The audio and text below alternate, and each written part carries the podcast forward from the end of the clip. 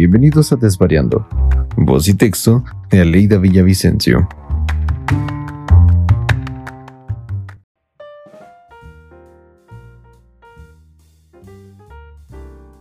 Muchas gracias por acompañarme nuevamente en lo que será el último capítulo de la temporada 2 de esta locura llamada Desvariando. El texto del día de hoy se llama Dice mi mamá que siempre no.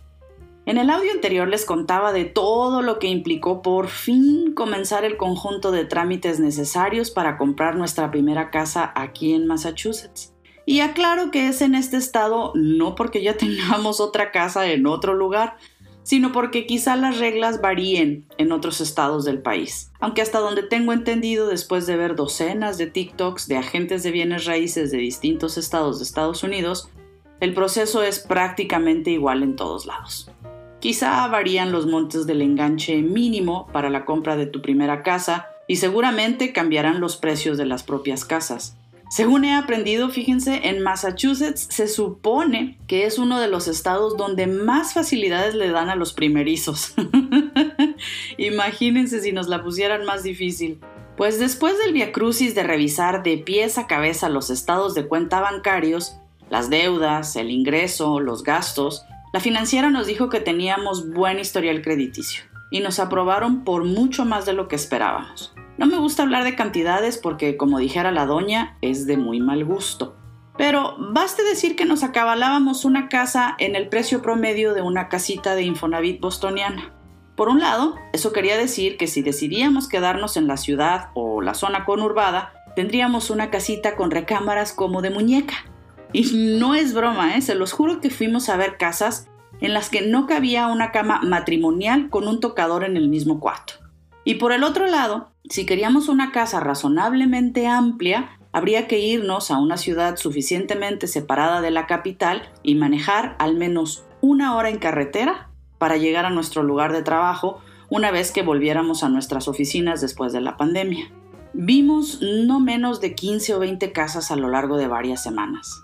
En todo momento buscamos casas cuyo costo no hiciera que nuestro pago mensual fuera brutalmente más alto que lo que pagamos ya de renta, porque como les había comentado, las rentas aquí son un insulto de tan caras.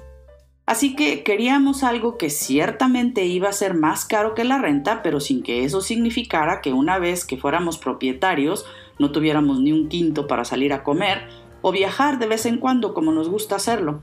Así que las primeras casas fueron en un rango de precio mucho muy por debajo de nuestro crédito aprobado, pues ninguna nos gustó. Comenzamos a decepcionarnos después de ir y ver, solo para volver a buscar, volver a salir y ver que nada en ese rango de precio valía lo que costaba.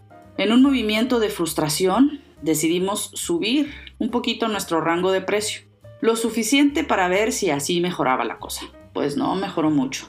Otra vez Subimos nuevamente nuestro tope y entonces comenzamos a encontrar casas ya en ese rango, pero al estar el mercado en las condiciones de competitividad en el que está, recibían docenas de ofertas, todas con una propuesta mayor al precio inicial.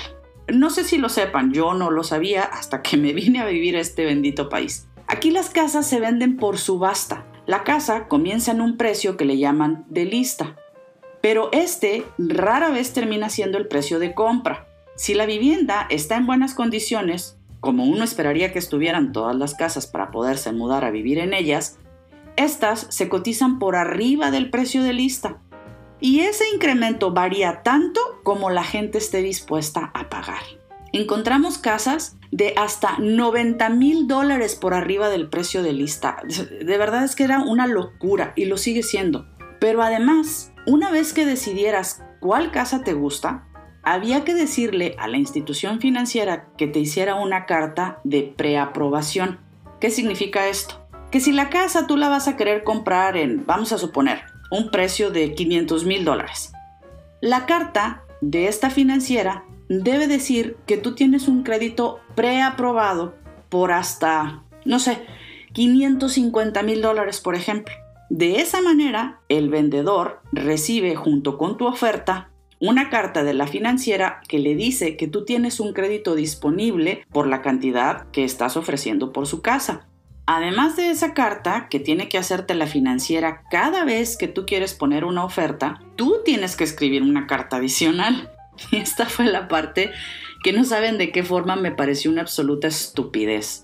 Y no es que todo este proceso de comprar una casa por subasta no me pareciera ya de por sí la cosa más abusiva del pinche capitalismo en el que vivimos. Pero en serio, encima tener que escribir tú una carta, que aquí le llaman carta de amor para el vendedor de la casa, ya me pareció una mentada de madre. Y miren que soy escritora, pero de verdad ponernos en esa situación se me hizo absurdo. Esta es una carta que tú le escribes al vendedor y le explicas cuáles son las razones por las que te gustó esa pinche casa.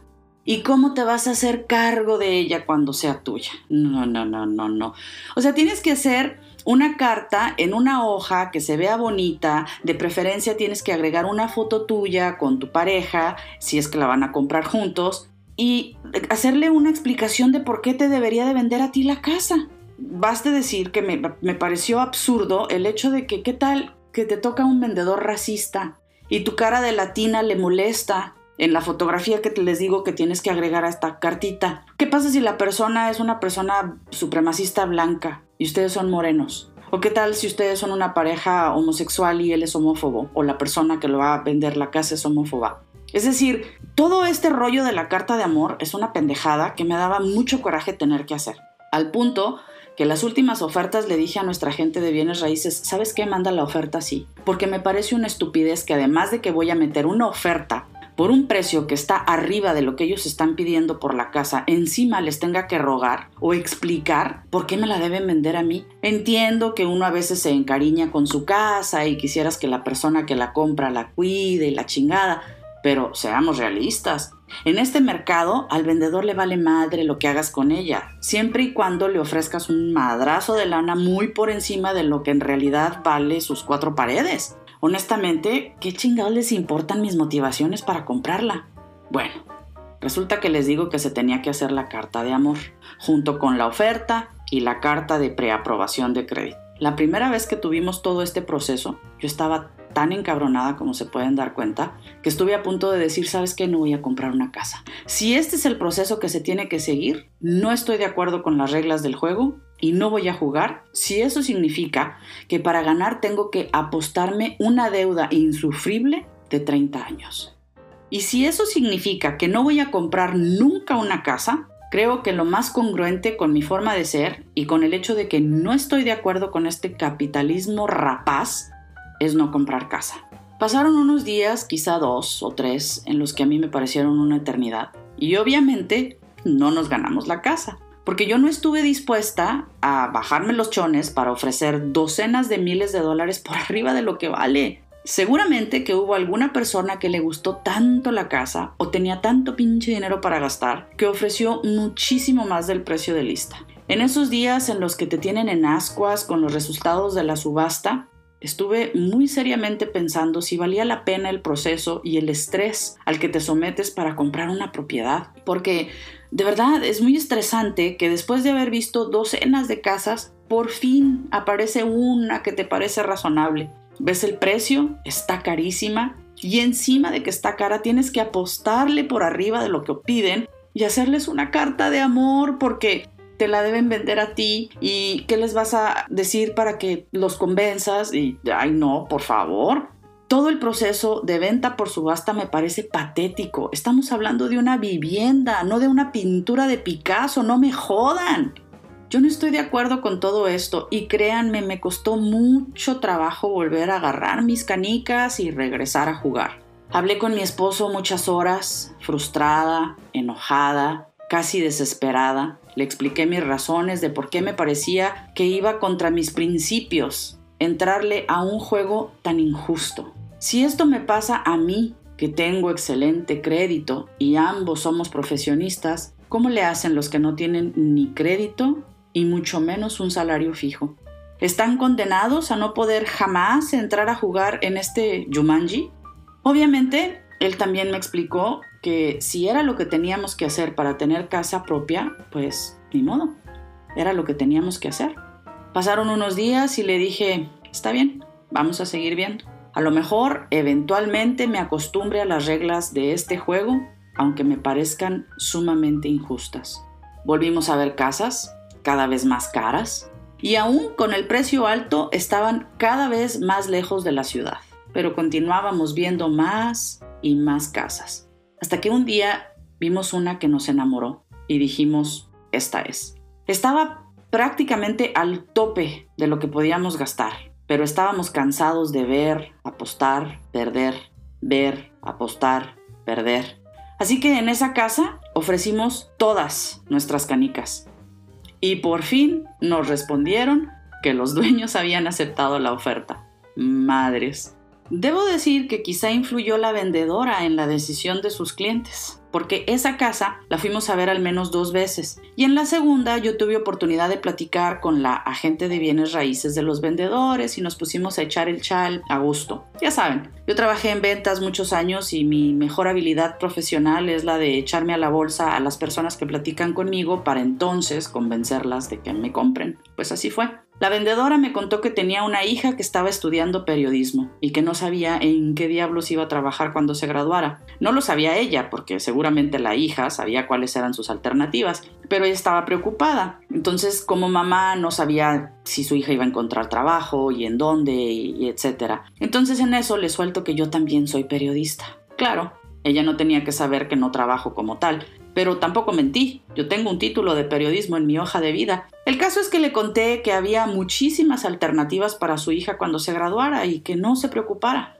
Ahí lo tienen. Hicimos clic la vendedora y yo, y a pesar de que no ofrecimos mucho por encima del precio, nos la dieron a nosotros. Sin embargo, cuando nos dicen su oferta ha sido aceptada, yo dije, en la madre, ¿ahora qué hago con esta pinche deuda y esta casota? Cuando te aceptan la oferta, las letras chiquitas dicen que si te rajas, pierdes, pero solamente si eres el comprador. Es decir, si nosotros como compradores mañana nos retractamos, perdemos lo que se ha pagado. Eso quiere decir que pierdes el enganche. Entonces, ya no nos podíamos rajar. Pero por fin teníamos una casa asegurada, había que apechugar. Durante las negociaciones con el vendedor descubrimos que ellos estaban también buscando una casa a la que pudieran mudarse querían una todavía más grande y por eso estaban vendiendo la actual, pero todavía no la encontraban, por lo tanto necesitaban flexibilidad por parte del comprador para extender la fecha de entrega de la casa, que usualmente es de 45 días a partir de que ellos aceptan la oferta. Nosotros no teníamos, la verdad, ningún apuro por cambiarnos físicamente a la casa. Afortunadamente, en el departamento en el que estamos pagamos mes a mes de tal forma que no había una fecha límite para abandonar el departamento. Entonces fuimos lo suficientemente flexibles con los dueños para que ellos decidieran la fecha en la que se sintieran más cómodos de entregarla. Total que nos pidieron casi dos meses para entregarla. En ese tiempo, en una economía de pandemia, pueden suceder muchas cosas. Sin embargo, pasaron las semanas y todo en orden. Cuando llegamos a las últimas 24 horas previas a la firma total de la venta de la casa, en las que hay que ir a la financiera con nuestros abogados, ah, porque debo decirles que en el proceso de compra también debes tener un abogado al que ciertamente hay que pagarle honorarios. Bueno, pues el día antes de que fuéramos a firmar los papeles de cierre de la venta de la casa, bolas. Recibimos una noticia que nos cambió por completo los planes. De verdad, no exagero cuando les digo que fueron 24 horas antes de la firma de la venta en la que ya recibimos la certeza de que esa casa era nuestra. Ese día también recibimos la noticia de que el ingreso más fuerte de esta pequeña familia de dos iba a terminar.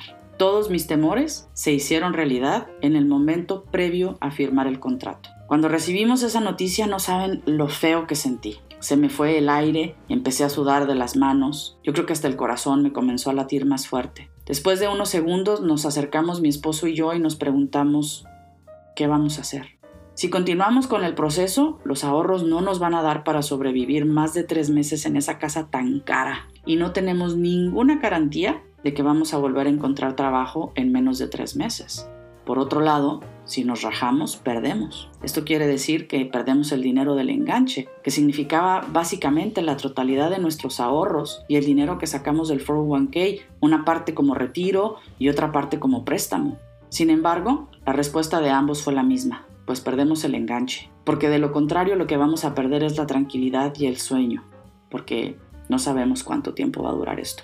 Fíjese lo que son las cosas. Yo tenía como 10 días, yo creo, en los que no estaba durmiendo bien, en los que me despertaba a medianoche y me iba a la computadora a revisar y volver a revisar las cuentas, días o noches en los que pensaba, ¿qué pasa si por alguna razón alguno de nosotros pierde su trabajo? ¿Cómo chingados vamos a pagar la casa de ese precio? De alguna manera, por el hecho de que en estos nueve años en Boston hemos pasado, tanto mi esposo como yo, por largas temporadas de desempleo, yo siempre tengo en mi mente esa posibilidad latente. Esa posibilidad siempre tiene un peso en las decisiones financieras que tomamos. Ahora que estábamos embarcándonos en una compra que representaba 30 años de deuda, esa preocupación que yo tengo constante en mi mente se hizo más presente que nunca y de, de verdad que me quitaba el sueño. Pero ya no había forma de echarnos para atrás. Ese día 24 horas antes de firmar los papeles, hablamos con nuestra agente de bienes raíces y posteriormente con la abogada. Les contamos lo que estaba pasando y les dijimos que no queríamos comprar la casa bajo esas condiciones. Su respuesta fue, no se preocupen. Voy a revisar el contrato, pero estoy segura que bajo las condiciones en las que ustedes se encuentran no van a perder el enganche. Simplemente se cancela la compra sin penalizaciones para nadie. ¿Qué? No saben el respiro que pude dar cuando la abogada nos dijo eso. Pasamos una tarde relativamente triste pensando que se nos iba otra vez el sueño de comprar casa. Pero al mismo tiempo yo sentí un alivio enorme de saber que ya no vamos a tener esa deuda por los siguientes 30 años y que la próxima vez que nos embarquemos en un proyecto tan importante como el de comprar una casa, iba a ser algo que hiciéramos con calma, sin presión y considerando el salario de solamente uno de los dos, con el fin de que si algo así volviera a suceder, aún así estuviéramos en buenas condiciones de continuar pagando la hipoteca. Hablamos con nuestra amiga que era la agente de bienes raíces y ella también, por supuesto, se puso muy triste y lamentaba profundamente que estuviéramos pasando por esto, pero nos dijo que estaría ahí para nosotros tan pronto como nosotros estuviéramos listos de nuevo. Nos pegó la pandemia, y como a tantas familias nos quitó la seguridad económica que da el empleo. En un abrir y cerrar de ojos se nos fue de las manos la posibilidad de comprar nuestra primera casa. Mi madre dice que no siempre vemos las enseñanzas detrás de las tragedias, sino hasta tiempo después. Yo en lo particular tengo que confesar que después de varias noches sin dormir pensando qué podría pasar si nuestro ingreso cambiara para mal, con una casa de esas implicaciones, esa noche por fin pude conciliar el sueño. Pero por supuesto, no fue en las mejores condiciones que nos pudiéramos zafar de ese compromiso, pero era la única forma de que se cancelara esa compra y que no perdiéramos todos nuestros ahorros. Meses más adelante, nuevamente ambos en la fuerza laboral, resultó que encontramos un mejor trabajo.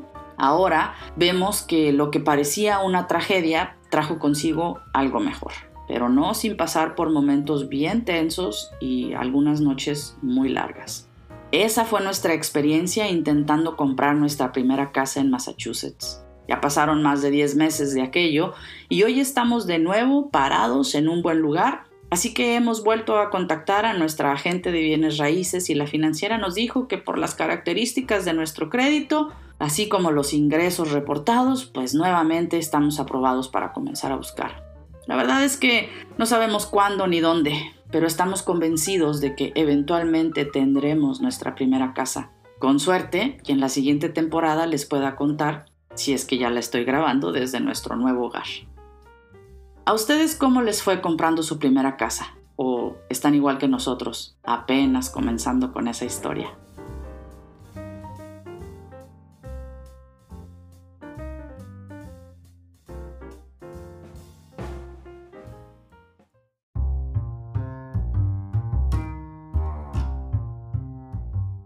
Muchas gracias por escuchar Desvariando. Esta es una publicación semanal en la que comparto reflexiones sobre situaciones de la vida cotidiana. Búscame en Instagram con el nombre desvariando-aleida para más detalles sobre otros episodios. Nos escuchamos la próxima semana.